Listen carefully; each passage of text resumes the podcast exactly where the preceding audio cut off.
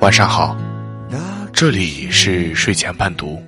星光璀璨的今夜，此时此刻的你，正错过着谁，又或者正遇见谁？开始或是结束着怎样的一段故事呢？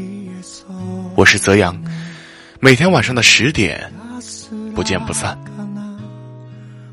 董明珠这样的女人，我们都应该给她掌声。董明珠在会议桌上训斥股东们的视频流传出来，在网上掀起了一阵热潮。原因竟是她入场后没有听到掌声。许多网友评论说：“开个会都需要掌声，这样的董事长太虚了。”其实并不是董明珠要掌声，也不是她喜欢这些虚头巴脑的东西，而是以她那样的身份。那样的成就和地位，股东大会上没有人比他更应该得到掌声。股东们也都是一些在事业上大有成就的佼佼者，比起这位女性，他们都无法企及。后来，董明珠表态，她过往的出场总会得到大家雷鸣般的掌声，而这次大会一反常态，因为大家都是带着自己的心思来的，每个股东都在想自己从中获得什么利益。他会上说：“你看看上市公司有哪个像这样给你们分红的？我五年不给你们分红，你们能怎么样我？你有什么资格？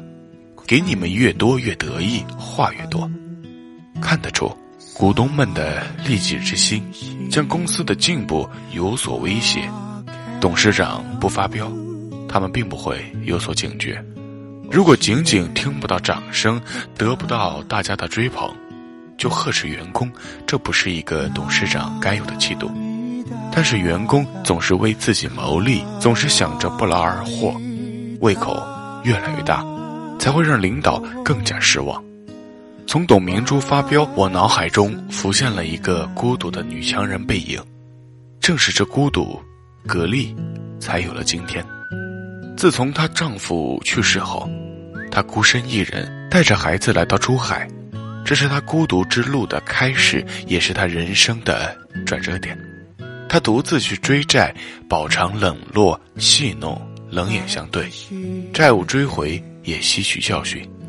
他出门从不带助理，不把自己打扮成教父大师。当别人说他是商界大姐大的时候，他说自己只是一个卖空调的。他营销出身，常常被人嘲笑是技术盲。他意识到核心技术对企业的重要性，从日本进修回国十年，孤独中进取，获得了技术霸权的荣耀。他从来没有认输过，一直在努力的改变，但是很少允许自己犯错。对自己要求如此严格的铁娘子，内心深处也很柔弱。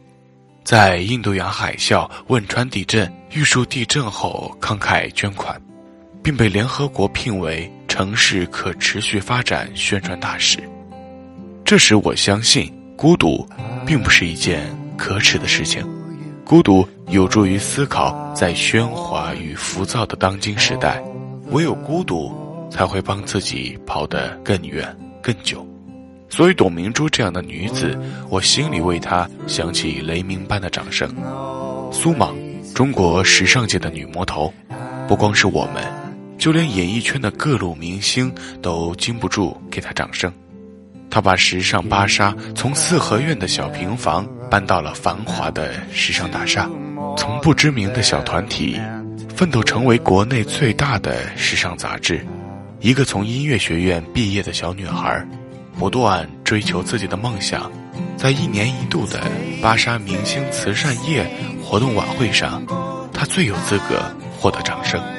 在他的《时尚的江湖》这本书中，写到一九九四年，刚毕业的他初入职场，中国还没有任何时尚杂志，他所在的杂志社只有七个员工，他从最基层的工作干起，去采访、写稿、销售，甚至去催款，这跟董明珠刚入格力时候的工作类似，所有的成功都是从小事做起。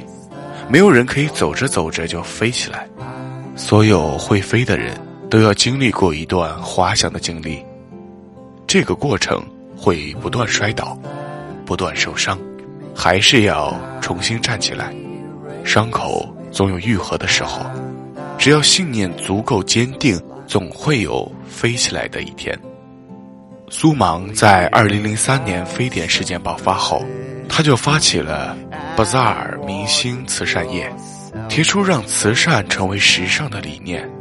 当年拍得善款十六点五万元，而到现在，每年的 Bazaar 明星慈善夜不断创新高。二零零八年，他还在三亚传递了奥运火炬，这也是一个时尚圈人士的至高荣誉。已经非常成功的他，还回到学校就读 EMBA。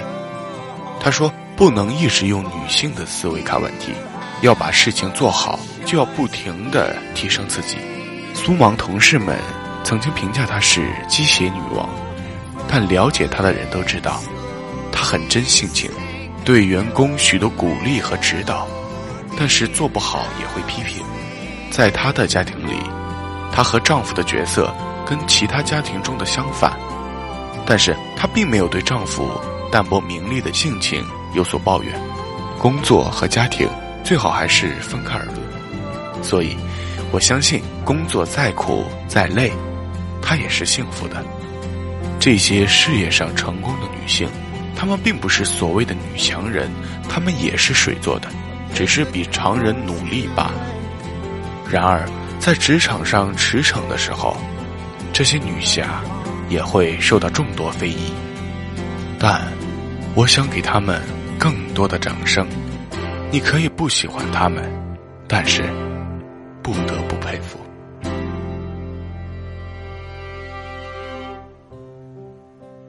晚安，这里是睡前伴读。如果还有下期，再见。